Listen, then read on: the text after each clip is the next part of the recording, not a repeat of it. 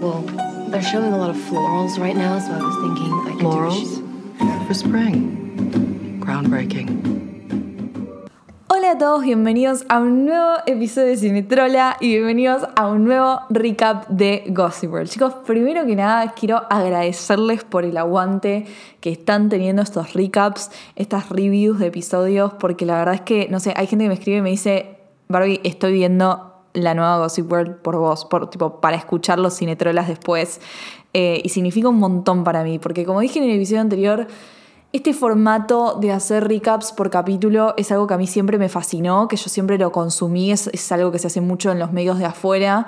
Y real a mí me pasa que siempre que veo una serie busco en Vulture, porque es mi medio favorito by far para estas cosas, siempre busco como, no sé, los recaps eh, de las series que estoy viendo por capítulo porque me divierte muchísimo. Así que nada, les súper agradezco que me estén bancando en esto. Saben que Gossip es, es mi tema por excelencia y me considero una conocedora experta en Gossip World.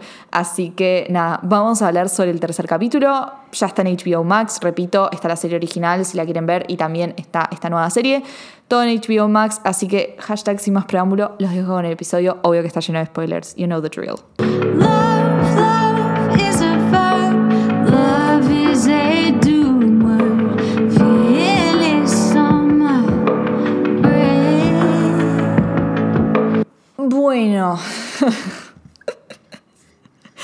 Ya, empezamos, ya empezamos. Bueno, capítulo 3 llamado Lies White Shad, inspirado en la película Ice White Shad de Kubrick.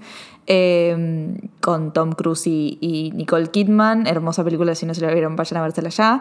Pero bueno, este capítulo eh, tengo sentimientos encontrados, como en todos los capítulos, pero sobre todo en este, porque lo vi tres veces, literalmente lo vi tres veces. La primera vez que lo vi lo odié, pero lo odié fuertemente y si vieron mis historias en Instagram sin spoilers apenas terminé el capítulo, saben de lo que les hablo. Eh, estuve, pero estaba indignadísima con el capítulo realmente. Eh, y es más, a un montón de gente le pasó lo mismo porque, no sé, los espectadores, me pasó mucho que la audiencia, onda, la audiencia de, ver el capítulo, la, la que vio el capítulo, o sea, lo- los fans, lo odiaron, lo odiaron mal, tipo, les pareció el peor capítulo de todos. Pero la crítica, sobre todo la crítica de Estados Unidos, bueno, acá nadie hace, solamente yo soy la única boluda que habla de, la nueva Gossip Girl, eh, pero la crítica lo considera el mejor capítulo hasta ahora. Entonces como que me, me presentó en un dilema, dije, ¿cómo puede ser que estos críticos estén hablando también de este capítulo y la audiencia, los fans, digan que este fue el peor de todos?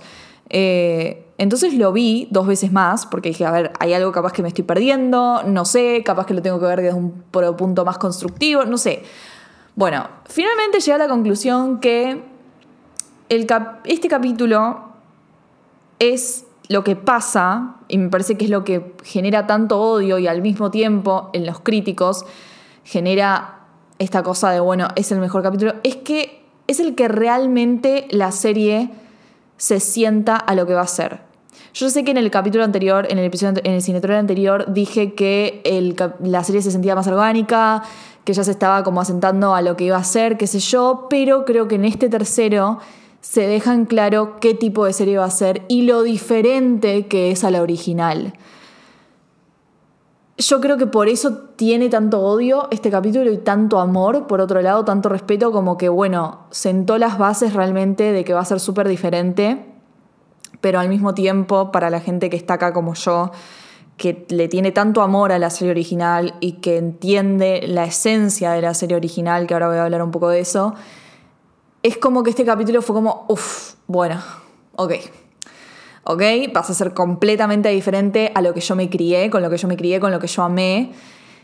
Y me voy a tener que acostumbrar a eso. Yo creo que así lo, lo deduzco yo de por qué hay tanto amor y tanto odio por este capítulo.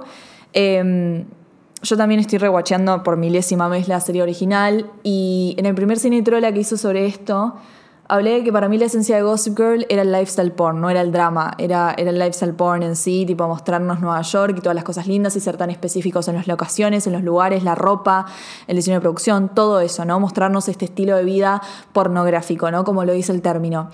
Eh, yo pensé que, eh, yo dije en su momento que esa era la esencia de la Gossip Girl original y que sentía que esta Gossip Girl estaba captando eso a la perfección y lo sigo diciendo porque para mí es increíble el nivel de detalle que tiene esta nueva Gossip Girl. Me encanta todo lo que sea referencias, locaciones, ropita, todo eso es hermoso y vamos a tener contenido al respecto sobre eso. Praising it porque lo merece. Ahora, rewatchando la serie por milésima vez, me doy cuenta que esa no es la única esencia de Gossip Girl porque me di cuenta lo catártica que es la serie original, chicos. ¿A qué me refiero con esto? Es una serie que exagera el drama, pero exagera el drama no solamente para vendernos una soap opera, una cosa exagerada o lo que sea, y para que nosotros digamos, sí, bueno, aguante, adicción, tipo, quiero ver el próximo capítulo porque se repica, sino para que también nosotros como fans y como personas hagamos catarsis, hagamos catarsis y liberemos la energía que en nuestro día a día no podemos liberar. ¿A qué me refiero con esto? A ver, escenas como la de Blair tirándole el taco a Serena cuando le hace esa guachada de Yale. ¿Entendés? O Blair tirando a Serena la fuente en París. O Blair y Serena peleándose cuando están jugando al hockey. Esas escenas que para el executive producer George Safran dice ya no vamos a tener estas escenas porque son violencia física. Todas esas escenas o la violencia verbal que tenía Gossip esta cosa de, de, de, de volverse loco porque esta me hizo esta, esta guachada y la voy a agarrar de los pelos y la voy a matar. Toda esa exageración es catarsis.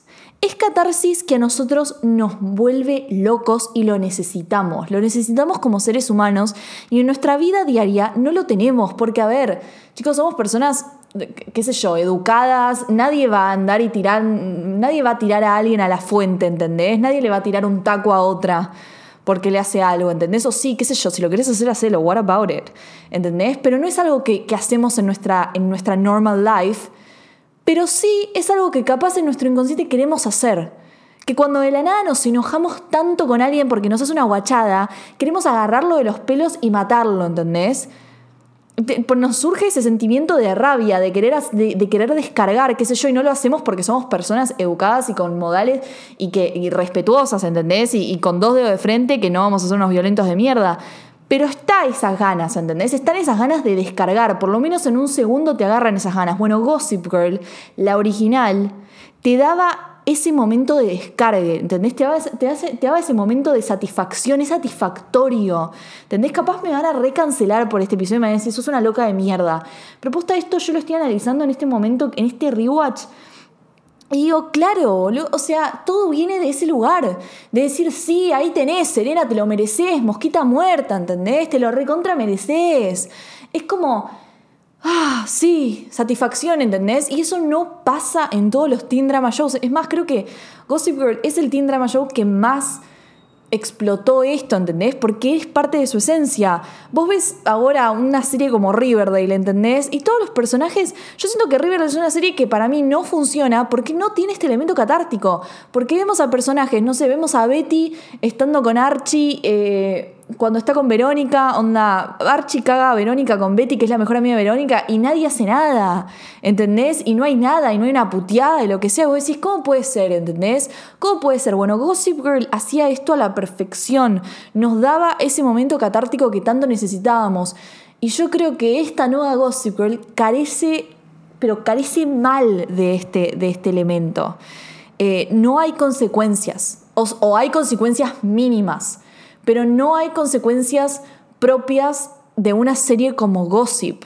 ¿Entendés? Gossip Girl es una serie que tiene que haber schemes, que tiene que haber peleas, todos los capítulos, que los personajes se tienen que odiar a muerte, ¿entendés? Esto no es RuPaul's Best Friend Race. Una chica me, me mandó tipo el meme ese de RuPaul diciéndome que tipo, esta era yo cada vez que veía tipo la nueva Gossip Girl. Y literal, y no es porque yo sea una loca de mierda que quiero ver mujeres tirándose de los pelos, es porque esa es la serie de la que nos enamoramos en la esencia, ¿entendés? Es porque necesito un poco de catarsis, loco, son adolescentes también, ¿no? Bueno, empezando así, ya a los 10 minutos te tiro esto. Quiero hacer un recap del capítulo, hablando como punto por punto y decirles qué me pareció, porque se tocaron un montón de cosas y porque a pesar de lo que estoy diciendo y a pesar de que la primera vez que lo vi lo, lo odié, sí voy a decir que se introdujeron muchas storylines interesantes, se tocaron temas que para mí se tocaron bastante bien y em, me pareció que tuvo ese coso de schemes y de plot twist propio de Gossip y ahora voy a hablar un poco de esto. Empieza el capítulo y tenemos a nuestros profesores otra vez, que chicos, yo necesito que estos profesores vayan presos ya, porque no puedo más, me dan un cringe tremendo.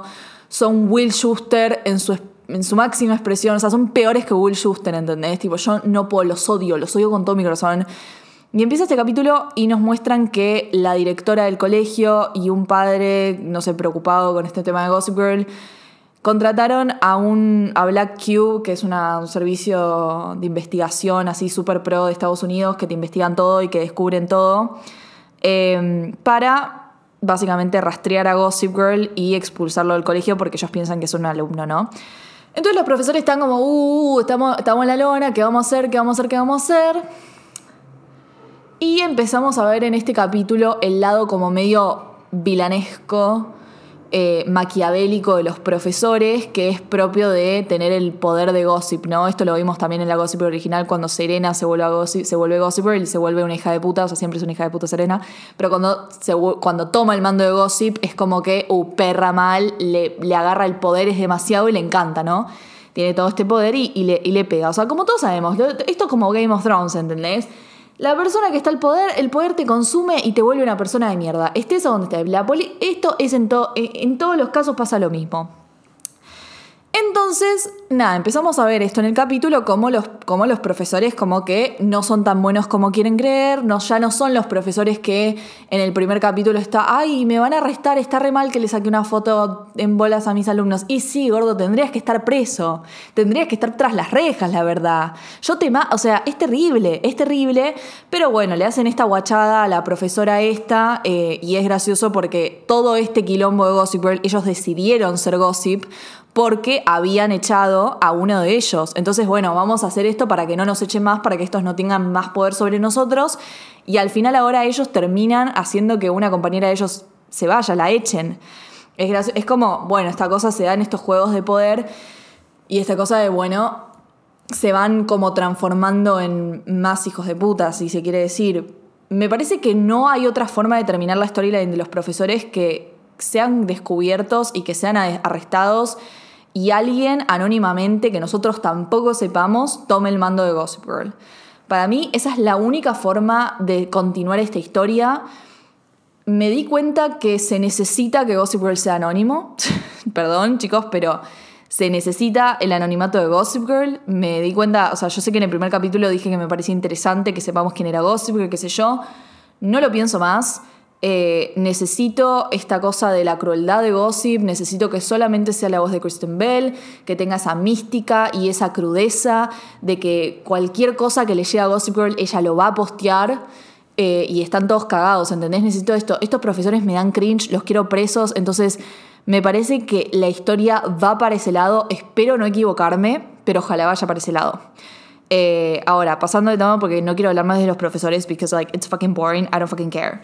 Tipo, yo solamente me importan los adolescentes. Así que bueno, vamos a hablar de mi trío favorito porque los amo, o sea, la verdad es que yo a estos tres los amo, pero los amo porque me dan mucha ternura. Me dan ternura. O sea, no son mis personajes favoritos, pero me dan ternura. Ahora les voy a contar quién es mi nuevo personaje favorito, porque agarrate, agarrate quién es mi nuevo personaje favorito. Pará, no te lo voy a spoilear. Bueno, Audrey, Aki y Max, ¿qué onda? O sea, a mí me causa gracia porque Audrey y Aki, como por un lado, me parecen los personajes más kid-like, me parecen que son los, los más infantiles de alguna manera y los que más parecen y los que más actúan como adolescentes porque realmente es como que son, son muy tiernos, son muy tiernos, cómo se manejan, son re- realmente me dan mucha ternura, pero al mismo tiempo son una pareja de casados, son una pareja de casados de 50 años que están tratando de, tipo, no sé, continuar su relación por algún motivo. Eh, me entretuvo mucho, su storyline me entretiene, tipo, su storyline me entretiene porque me dan ternura, Audrey me parece increíble, Emily Lind, eh, no me acuerdo cómo se llama la actriz, Emily... Aline Lee, algo así. Eh, me encanta cómo actúa, me recuerda mucho a Leighton Mister en un. O sea, ya físicamente también, pero el momento en el cual creo que en este capítulo empezamos a ver más su lado neurótico, que me divierte, porque creo que en los dos primeros capítulos solamente la vimos con esa voz raspy, tipo haciéndosela, tipo haciéndosela linda, como solamente la vimos en ese en esa faceta y creo que acá en este capítulo la vemos un poco más divertida, como en esos me hizo acordar esos momentos neuróticos de Blair que la ama, por eso es un personaje tan querible, ¿no? Porque es no solamente es una mean girl, sino que tiene un montón de cosas más y es neurótica y es quirky y es graciosa, pero al mismo tiempo super mean es bitch. Bueno, me parece que Audrey tiene eso, tiene eso de Blair y este, en este capítulo se explora un poco más. Me causó mucha gracia, sobre todo en The Public, cuando están eh, por ver la obra de Jeremy O'Harris. Me encantó cuando tipo de la nada se va y dice tipo que está re preocupada y dice there's Maxwell, there's Max y se va corriendo tipo me encanta. Like, I don't know. It's just, just cute. Y por otro lado tenemos a Aki, que a mí me pasa algo con Aki, que es que, a ver, por lo que yo estoy viendo ahora, yo lo que puedo decir es que Van Mock no sabe actuar, pero para nada, o sea, es terrible. Su actuación es como que la comparación entre la neurosis de Audrey y que él esté tipo, como que, no sé, es raro, es raro, porque al mismo tiempo me da ternura, pero no sé si que no sabe actuar el actor o, el tipo Evan Mock, o quieren que este sea el tono del personaje porque leí algo en Twitter que no sé si es verdad, que supuestamente el personaje de aquí tiene social anxiety, tipo tiene ansiedad social, y van a tratar ese tema de que tiene ansiedad y que por eso es así tan callado y como tan neutro y lo que sea, pero no sé si esto es verdad. Eh, ojalá que sea así porque por ahora no sabemos nada de la vida de Aki, o sea, no tiene un backstory. Eh, no sabemos quiénes son sus padres, no sabemos dónde vive, no sabemos absolutamente nada, solamente que es skater y está con Audrey y es como medio bi-curious. Eh, pero después no sabemos nada absoluto. O sea, de Audrey sabemos que tiene unos mamillos tremendos eh, y hay un backstory ahí, ¿entendés? Tipo, entendemos algo de la vida de, de Audrey, pero de aquí por ahora no. Estoy segura que vamos a hacer más, pero bueno. Quiero hablar un poco sobre la escena eh, bastante explícita entre ellos dos, la sexual, la del principio del capítulo. Porque al principio cuando la vi dije, che, no, porque, a ver, estoy completamente de acuerdo que en los teen drama shows se hable de que los adolescentes cogen, porque, let's be real, los un montón de adolescentes cogen.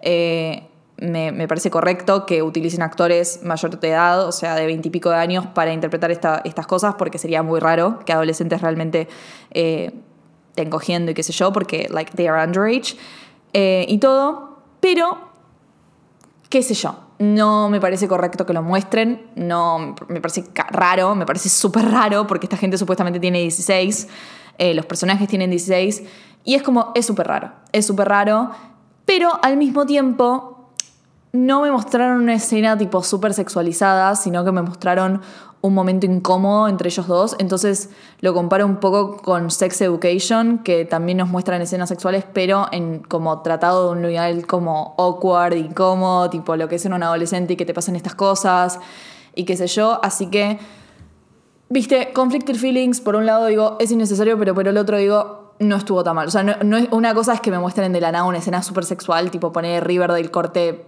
Verónica y Archie cogiendo en la ducha, que me parece un horror. Pero esto, bueno, ok, lo puedo dejar pasar. Cuestión que el trío Audrey, Max eh, y Aki me parece divertido, me pareció como cómico. Eh, esto ya va entendiendo lo que es la serie en sí, porque la serie, el tono que quiere tener la serie, chicos, si no se dieron cuenta hasta ahora, es comedia, tipo, quiere ser una sátira de la clase social alta de Nueva York. Es eso, no es la gossip original, esto va a ser una sátira. O sea, quiere reírse de la clase alta de Nueva York, no quiere idealizarla, la quiere se quiere burlar de ella. Esto lo digo desde ya tiene un tono súper, súper cómico. O sea, te rías o no, el tono es cómico. Eh, y no solamente lo digo por el trío este Max, eh, Audrey y Aki, sino por todo en sí. O sea, sí tiene drama y sí tiene momentos fuertes, entre muchas comillas, pero el tono es cómico and that's fucking it. Like, they wanna be a sátira y, y te lo firmo acá.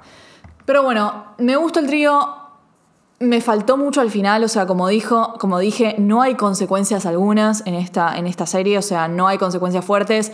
Literalmente Max va y les dice, vos me chapaste, vos me querés coger, me chapaste y vos me cogiste, tipo, les tiró al fuego la cosa, les dijo las cosas como son y qué sé yo. Y ellos no hicieron absolutamente nada.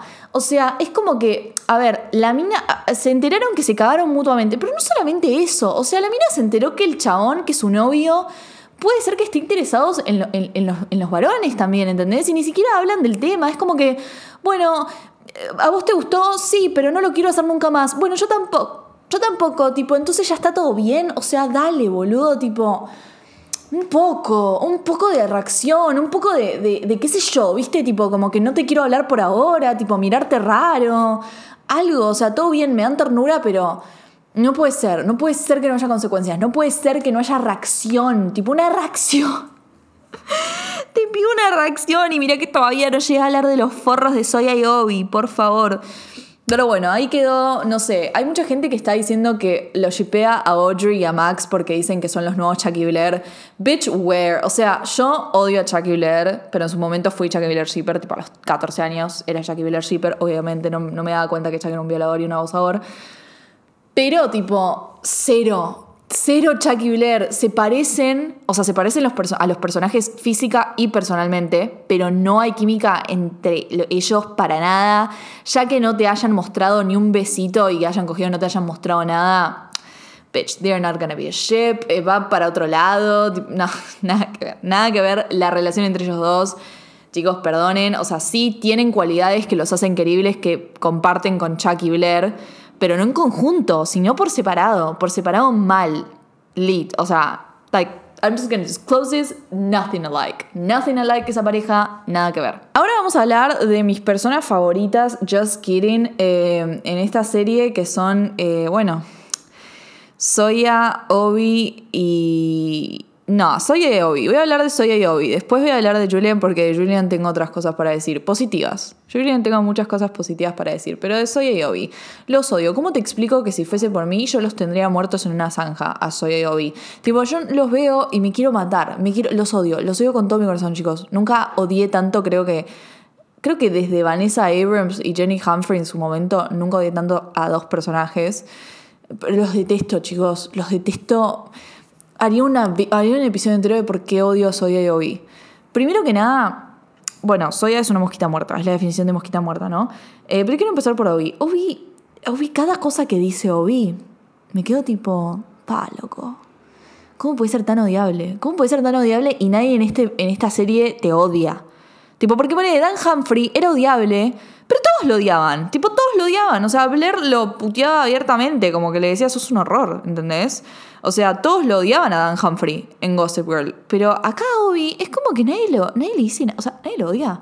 Chicos, yo te juro que tengo una persona así al lado. No aguanto ni cinco minutos. Que ya le estoy diciendo, tipo, ¿puedes irte? ¿Puedes irte? Porque te juro que te voy a poner una piña. Con lo insoportable que sos. O sea, chabón, es el personaje más rico de toda esta serie, es el personaje más rico, se dijo. En, este capítulo es como que lo ponen como el príncipe de Nueva York, The Prince of New York. Y supuestamente a Soya le hacen bullying porque al parecer como que ella es fea. No, no, ahora voy a hablar un poco de eso porque me parece ridículo. Pero mm, es como el príncipe de Nueva York y lo único que sabe hacer, o sea, literalmente Obi no dice ni dos palabras que no está juzgando a todo el mundo, juzga a todo el mundo cuando él es el personaje más rico, juzga a todos los ricos porque no sé, porque los ricos no le quieren dar toda su plata a la gente pobre.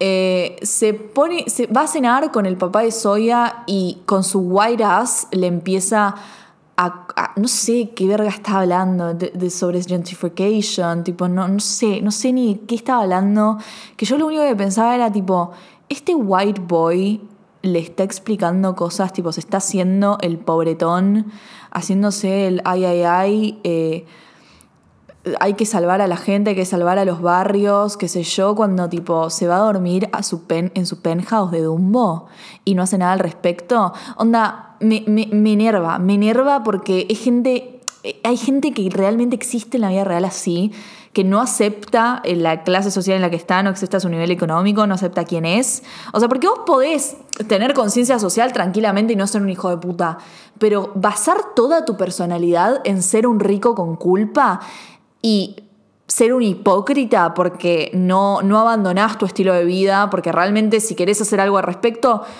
dale tu penthouse de Dumbo a, a toda la gente que está en situación de calle. Dale tu penthouse de Dumbo, no entiendo. No entiendo, hermano. O sea, como si tanto, tanto tenés en tu cabeza de que no podés dormir, si hay gente vivi- viviendo en situación de calle y qué hago, qué sé yo, dale tu casa. Tanta plata tenés, invertila en eso. No entiendo, no enti- realmente no entiendo porque me, me- me mata, me descoloca, lo único que hace es, es criticar. Encima, tipo, eh, ay, todos los comentarios que hace sobre Julian, tipo, y las redes sociales, tipo, ay, yo le dije a Julian que las redes sociales le iban a cagar la cabeza, qué sé yo. Cállate un poco, flaco. Cállate un poco. ¿Cómo puedes hablar así de tu novia de toda la vida con su media hermana que, que, que, ay, que la deja. No, no, no, es terrible, chicos. Es una falta de respeto constante. Tipo, cuando Julian va y le quiere contar a él sobre lo de su papá, porque nada, fue su novio de toda la vida y es como, tiene, like, una relación de confianza y quiere contarle esto. El chabón es como que, ay, no debería, porque estás hoy ahí. Y Julian, tipo, sí, no deberías, pero lo hiciste igual. Porque claro, este hijo de puta la dejó por la hermana. O sea, ¿de qué habla de que no debería? Es una basura de persona. Lo quiero muerto a Obi. Lo quiero... Pero no, no, nunca me cayó tan mal un personaje. Lo odio, lo odio. Yo, a Dan Humphrey, chicos, voy a decir esto. A Dan Humphrey yo no lo odiaba. O sea, lo odié en un montón de, un montón de ocasiones. Pero no lo odiaba como personaje. Porque se suponía que he was poor, you know? Entonces yo decía, bueno, es un resentido. Tipo, tiene una razón de ser. Obi es un pelotudo. Es un pelotudo. Es un pelotudo, tipo, lo odio, lo detesto. Lo detesto, es una basura humana. Una basura humana. Y la otra Soya, te juro que son la pareja más odiada del mundo. Son la pareja más odiada del mundo. Y ahora voy a hablar un poco de Soya. Porque Soya. En este capítulo me di cuenta que el personaje de Soya no funciona y no va a funcionar hasta que los escritores, guionistas la dejen de idealizar, la dejen de querer poner en un pedestal y presentarla como esta mujer, no es una mujer, es una nena de 14 años, como esta mujer deconstruida, psicoanalizada, que la tiene como recontra clara y poderosa y empoderada, como una mujer que no sé, boludo, parece una mujer de 30 años hoy, ¿entendés? Y tiene 14, tiene 14, chicos. Y sí, la voy a comparar con Jenny Humphrey. La voy a comparar con Jenny Humphrey porque me parece necesario. ¿Por qué? Jenny, cuando empieza Gossip Girl, también tiene 14, ¿ok? Como, como Jenny, Soya es como más chica que todos ellos. eh, creo que no se deja bien en claro en la serie que Soya se supone que es más chica que todos, pero sí, es más chica, tiene la edad de Jenny. Es como si fuese Jenny en la primera temporada. Jenny en la primera temporada me parece una de las mejores representaciones de una nena de 14 años en toda la historia de los teen drama shows. ¿Por qué? Porque representa todo lo que es una nena de 14. O sea, una adolescente que viene de otro mundo queriendo encajar y haciendo todo lo posible por encajar, porque a los 14 años sos súper influenciable y realmente la mayoría de las veces lo que más te importa es encajar y querer tener amigos y hacer lo que sea por, por tener esos amigos. Y todavía no te encontraste a vos mismo, porque realmente, ¿quién carajo sabe quién es a los 14 años, boludo? A los 14 años nadie sabe quién es. No sabes quién sos a los 14 años, no sabes qué te gusta, o sea, te, te, gustan cosas y después al otro día te gusta otra cosa, porque tu amiga te presentó, no sé, otro tipo de música, ¿entendés? Sos una persona influenciable y sos caprichoso y te peleas con tus papás y al otro día volvés llorando con tus papás y le decís perdón, tipo estuve re mal y al otro día querés encajar de vuelta. Esos son los 14 años, ¿entendés? Esa es la puerta, esa es la adolescencia cuando recién empezás. Like, that's it. Y más en un colegio como Constance Billard. Y por eso me encanta el, el, el, todo el viaje de Jenny. La odies o no la odies, la quieras putear o no la quieras putear, tipo, es una nena, es una nena de 14 años que está creciendo y está creciendo en un ambiente súper fuerte. Y todas sus conversaciones con Rufus, todas las veces que le dice tipo, no, me, esa, la conversación que tiene con Rufus, que es súper fuerte, que le dice, no puedes pretender mandarme a un colegio así con una Metrocard y que ya está, que está todo bien y que yo tipo pueda conformarme con eso y todo, porque no, porque estoy con chicas que, que van a comer y gastan 150 dólares, ¿entendés? Cada vez que van a comer. ¿Y qué hago con eso? ¿Elijo no tener amigas? ¿Me quedo así sola? ¿Quién quiere quedarse sola a los 14 años? Y yo creo que en este capítulo se dejan claro que Soya es es, es lo menos niña de 14 años del mundo. Soya es el antítesis de Jenny. Y no digo que tienen que ser la misma persona. No digo que Soya tiene que tener el mismo camino que Jenny. Ni la misma personalidad ni nada. Pero no puede estar tan psicoanalizada, chicos. No puede ser una mujer. No puede ser una mujer de 30 años una nena de 14. De 14.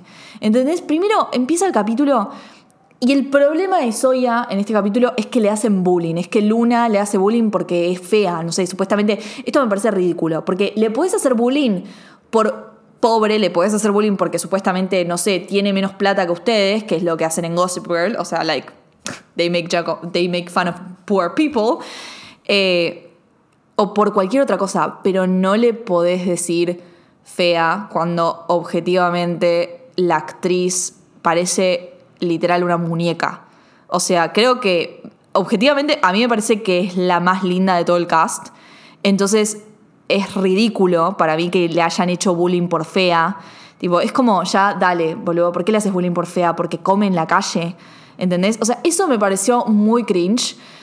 Y me pareció que es algo que no tiene sentido en nuestra, en nuestra época, realmente no tiene sentido en nuestra época. eh, y pifiaron mal. Pifiaron mal porque que de la nada, tipo, hashtag ugly. Y la mina, tipo, ay, no me hacen bullying por comer en la calle.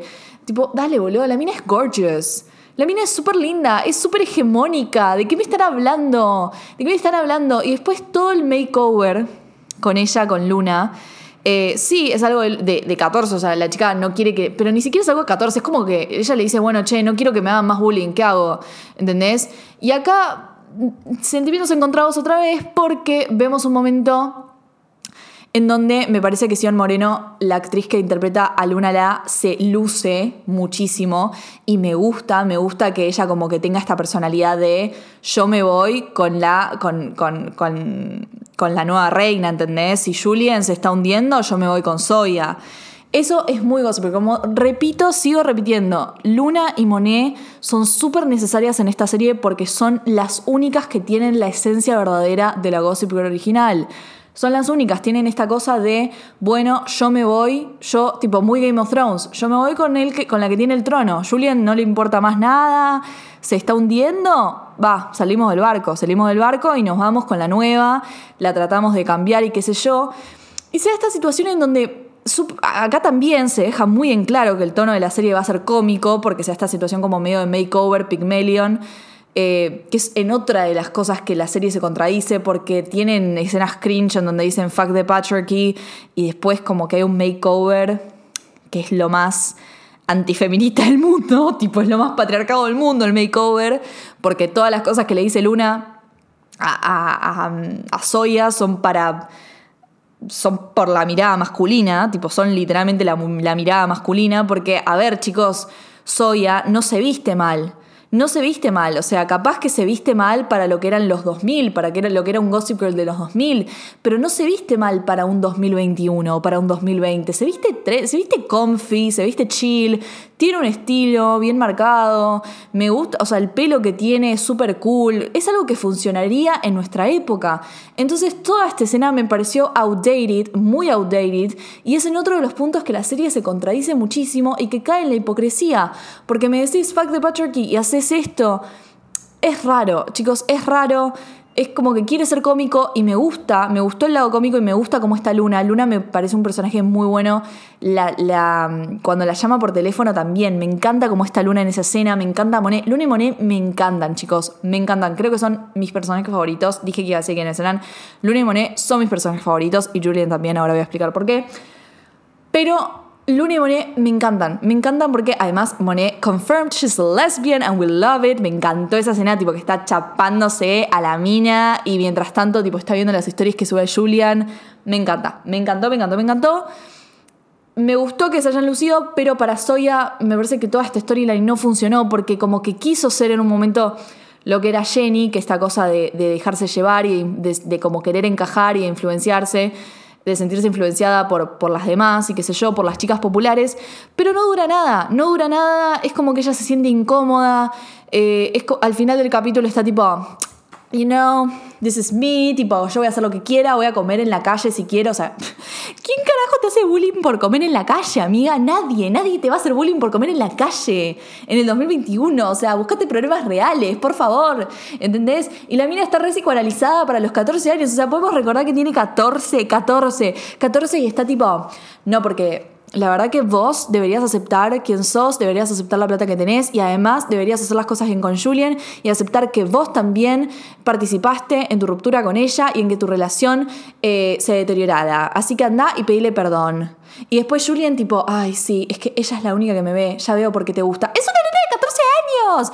¿Quién carajo la hacía a los 14? Nadie la tiene tan clara a los 14, chicos. Nadie, nadie, nadie, nadie, nadie, nadie. Pueden hacer que esta mina ¿Pueden hacer, por favor, que esta chica actúe como una nena de 14?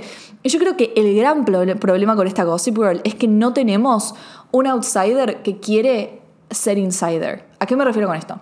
En la Gossip original, además de que teníamos a Dan Humphrey siendo Gossip Girl, que era parte por querer ser parte de este mundo y por querer ser un insider, también teníamos a Jenny, como dije, que quería encajar, quería ser parte, quería ser parte de este mundo y para eso eh, traicionaba su verdadero ser, el respeto de su familia, se cambiaba, hacía cosas terribles y todo esto llevó a que creciese no solamente como personaje, sino como mujer, como persona, ¿no? En la persona que se termina convirtiendo. Bueno, acá no tenemos ningún outsider que quiere ser insider porque nuestra única outsider Soya le chupa un huevo ser insider, no quiere ser parte del grupo, no importa que tenga 14 años, ella ya sabe quién perfectamente quién es, tiene un bagaje cultural que yo la verdad que no puedo creer. tipo, la mina se leyó todos, es experta en teatro y todo, no, no, no. A mí me mata, chicos. A mí realmente es demasiado. Es demasiado. Es demasiado. No funciona Soya como personaje. No funciona. No es atractivo. No nos interesa porque no tiene complejidad, no tiene facetas, no, no, no nos compra, no es una nena, no es una nena en crecimiento, para nada. Entonces, like, we just fucking we, we don't fucking care. El único momento que me gustó de Soya en este capítulo me parece un, momento muy Gossip Girl, que es el cameo de Jeremy O'Harris. Me encantó. Y es muy Gossip Girl que, que le pasen estas cosas a los, a los adolescentes. Es como tipo Dan publicando una historia, un cuento en el New Yorker cuando estaba en la secundaria. ¿entendés? Esas cosas no pasan, pero son muy gossip. Y acá, tipo, Jeremy O'Harris agarrando a Soya tipo, para hablar. Muy gossip. Me pareció un highlight moment. Pero sí, chicos, conclusión, me parece que el personaje de Soya no funciona. Ahora hablemos un poco de la storyline de Max, porque Max es un personaje que a mí me interesa, que me parece que es atractivo, onda como personaje, me parece que es complejo y me gusta, me gusta mucho Thomas Doherty como actor, eh, creo que es uno de los que mejor está actuando, eh, laburando. Y me interesó mucho su historia familiar en este capítulo. Creo que junto con Julian le dieron esa cosa de adolescentes metiéndose en la vida de sus padres, que es muy gossip. Y además es muy adolescente, tipo... eh, me gustó mucho la historia de sus papás. Mm, Gideon creo que es uno de mis personajes favoritos, debo decir, porque me encanta, me encanta su storyline, me encanta su taste. Y me gustó mucho lo que planteó esto de, de que la pareja de casa, el matrimonio, eh, tenga problemas porque uno de ellos se volvió más femenino y el otro le dejó atraer, porque nada, cosas de género. Eh, y me gustó cómo está tratado, me gustó, me gustó cómo se trató. Eh, fue como algo, una de las cosas más fuertes del episodio. Eh, y, nada, me gustó que se haya to- tocado el, el lugar más sensible de Max y qué sé yo. Toda esta storyline, la verdad es que me gustó porque fue muy Gossip Girl, fue muy también entendimos mucho el personaje de Max, esta cosa de no le importa a quién tiene que usar para obtener lo que quiere, eso es algo muy chacuaz y muy gossip. Eh, es esta cosa de, bueno, usó al profesor, usó a Aki y, para, y de la nada se autodestruyó mm, sin querer, de alguna manera. Es como, él pensó, vemos esa escena súper vulnerable con el profesor. "Ugh, I'm just gonna talk about it now. Eh, y lo vemos quebrado, lo vemos en un momento en un Max Wolf que no conocíamos. Siento que se aleja un poco de la personificación que estaba haciendo de, de Chuck Bass en los primeros dos episodios, que simplemente estaba mostrando su lado como de fiesta y sexual y qué sé yo, y abierto, que era muy Chuck en las primeras temporadas. Eh, y ahora mostró su lado como vulnerable, que llora, que tiene estos, todos estos issues, que es, muy, es un personaje muy autodestructivo, se nota. Eh, me interesa cómo va a seguir su storyline. Ahora, no, bajo ningún concepto voy a bancar una relación alumno-profesor. Y me da mucha bronca porque otra vez, hipocresía. Hipocresía es statutory rape, no está bien. Y realmente, perdón, pero no creo que vayan a ser tipo amigos. O sea, ya que lo haya invitado a dormir a su casa, me parece terrible. Me parece que es, una, es muy desubicado y es súper inapropiado. Y bajo ninguna circunstancia un profesor te puede invitar a dormir a su casa. Tipo, está mal, está muy mal. Es, un menor de edad, es un menor de edad, tipo, no puede, no puede. O sea, andate a dormir a la casa de un amigo, no te vayas a dormir a la casa de tu profesor. Tipo, sos un desubicado, sos un desubicado. ¿Qué profesor de.? Ah, no, no, no. No, no, chicos. O sea, encima es un profesor que ya dejó en claro que tiene intenciones sexuales para con Max cuando se gradúe. O sea, pero ya está pensando que se lo va a coger. Es terrible. Eh, y nada, me parece muy hipócrita. O sea, querés ser progre, ser progre en todo, ¿entendés? No solo tratando de entender lo que es feminismo cuando no es feminismo. Eh, no, no, no, no, no. Mucha hipocresía, mucha hipocresía. Y ojalá que no hagan esa relación porque me voy a enojar mucho, mucho, porque si hay algo que odio son las storylines profesor y alumno. Las odio, las odio con todo mi ser y es algo que tiene que dejar de existir en los teen drama shows. Y si existe, tiene que terminar con el profesor preso. Preso por depredador, boludo, por pedófilo. Tiene que terminar preso. Déjate de joder. No da. Y hablando de padres, pasamos a la historia de Julian Calloway. Julian, la verdad que en este episodio se convirtió en mi personaje favorito. ¿Qué querés que te diga? Primero, para mí es la que mejor se viste. Corta la bocha. Es la que mejor se viste. Me encanta. Me encanta cómo se vistió en este capítulo. No, no, no. Todo, todo lo que tiene puesto me fascina. Me fascina porque es súper trendy y, me encanta. Me encanta como su estilo oversize. Me encantó su catsuit en la fiesta. Es hot y al mismo tiempo es súper perra. Y es elegante también. Y no, me encanta. Me encanta. Y me gustó que en este capítulo Julian tenga este, este camino de decir che, no necesito todos estos accesorios, el celular, las redes sociales, Owie, para estar bien, para ser feliz, para tipo ponerme yo como mujer y, y- mantenerme de pie, ¿entendés? Es- me encantó, me encantó que se vaya de joda. Me encantó que esté enojada con Obi y Soya, porque yo pensé que había como terminado todo bien. Y no, o sea, les tira JD Comments, le dice ese momento en el que están en el teatro y le dice It's the least you can do y le saca los MMs. Y cuando Obi le pregunta quién es esa con, su, con, con- con tu papá, y ella le dijo, ¿qué? ¿Te la, te la querés agarrar también? ¿Querés tipo, do you wanna date her too? Me gustó, me gustaron esos JD Comments porque la verdad que sí, loco. Por favor, por favor, o sea. Me gustó, me gusta su camino, me gusta que haya salido de joda, me encanta. Me gustó que haya drogas, perdón, no sé si esto es inapropiado. Pero es muy gossip, es muy gossip y me gustó. Como que, o sea, like, I, I mean, I don't know, tipo, I was waiting for it. O sea, don't do drugs, bitch, tipo, don't do drugs, pero me gustó porque es muy gossip. Eh, me van a cancelar por decir eso. I don't know, please don't. I mean, it's just, I'm just a fan. y, mm, y nada, me- Lo de todo lo del padre también me gustó porque el momento, el momento en el que ella la ve, en el que ella está hablando en el baño, que, by the way, me pareció súper orgánica esa charla de mujeres en el baño, tipo, eso, si sos varón y estás escuchando esto, esto es realmente lo que pasa en un baño de boliche entre mujeres. Tipo, una completa extraña se vuelve tu mejor amiga por dos minutos. Por cinco minutos, ella, es- esa mujer es tu mejor amiga, ¿entendés? That's what happens. Entonces me encantó. Y cuando de la nada salió y la ve con el padre, dije, sí, sí, esto es gossip. Este momento es gossip, ¿entendés? Ese plot twist, ese plot twist de decir, uff, no, no me queda container, no me la Cornelia Street, boludo. Me encantó, me encantó eso, me encantó todo el skimming que hicieron con Max para traer a sus padres, a sus parejas ahí, tipo, y que de la nada encararlos y qué sé yo. Me gustó, me encantó. Y hasta me gustó eh, cómo se arregla con el padre al final, porque sí, me pareció, me pareció believable. Me pareció, eso sí me pareció believable, pero, pero no me gustó, no me gustó que no se le agarre con ella. No me gustó que, tipo, también, están re psicoanalizados, locos, son re maduros. Tipo, viene y le dice, no, no es tu culpa. No es tu culpa. Tipo, ya, ¿por qué? Porque es mujer. Porque, o sea, sí, no es la culpa, pero solamente no te la estás agarrando con ella porque los guionistas piensan que dos mujeres no se pueden pelear bajo ninguna circunstancia. Like, what the fuck is that? What the fuck is that? Y eso me lleva al final del capítulo, que nos encontramos con y Monet queriendo devolvernos un poco de esperanza, ¿no? Tipo, Luna y Monet son como nosotros. Yo siento que son nosotros, ¿entendés? Son nuestras representantes. Ellas están tipo, esto no es RuPaul's Best Friend Race, ¿entendés? Tipo, ¿qué hacen todos que nadie tipo se está peleando y no hay caos? Necesitamos caos, loco. Y ellas están como si estas dos no van a hacer una guerra entre ellas solas, la vamos a hacer nosotras, ¿entendés? Literalmente dicen eso, vamos a hacer que estas minas se peleen a muerte y, oja- y- ojalá lo logren, ojalá lo logren porque Luna y Monet son malas, malísimas y me matan, me encantan, me encantan.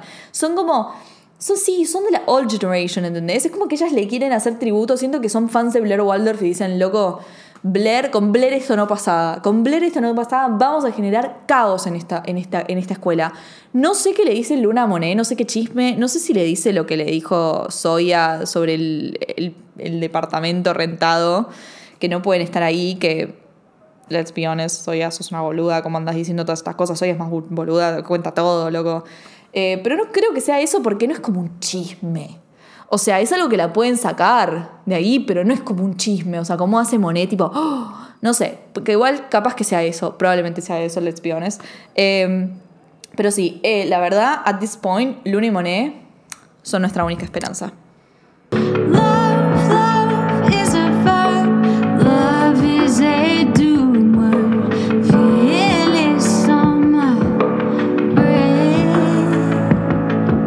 Bueno, y eso fue todo por hoy. Eh, fue un poquito más largo que los otros dos, but you know me, like you never know with me. Eh, así que nada, espero que les haya gustado. Les repito que la serie está en HBO Max, al igual que la original. Eh, si quieren hacer como yo, que es como que para darse una panzada de un buen drama, me veo la original al mismo tiempo que la, que la nueva. Así que ya saben, tienen mis redes sociales para pedirme cualquier cosa, para comentarme algo. A veces tipo me escriben y me dicen, Barbie, no tengo de quién hablar con Gossip. Puedo hablar con vos. Y es como, obvio, of course you can. Eh, mis redes sociales, mi personal es arroba Barbie con y latina guion bajo Miranda. Después está arroba cinetrola en Instagram también. Y en Twitter soy arroba Barbooks como Starbucks, pero con dos S. Así que eso. Espero que les haya gustado y nos vemos en el próximo Cinetrola. Hasta luego.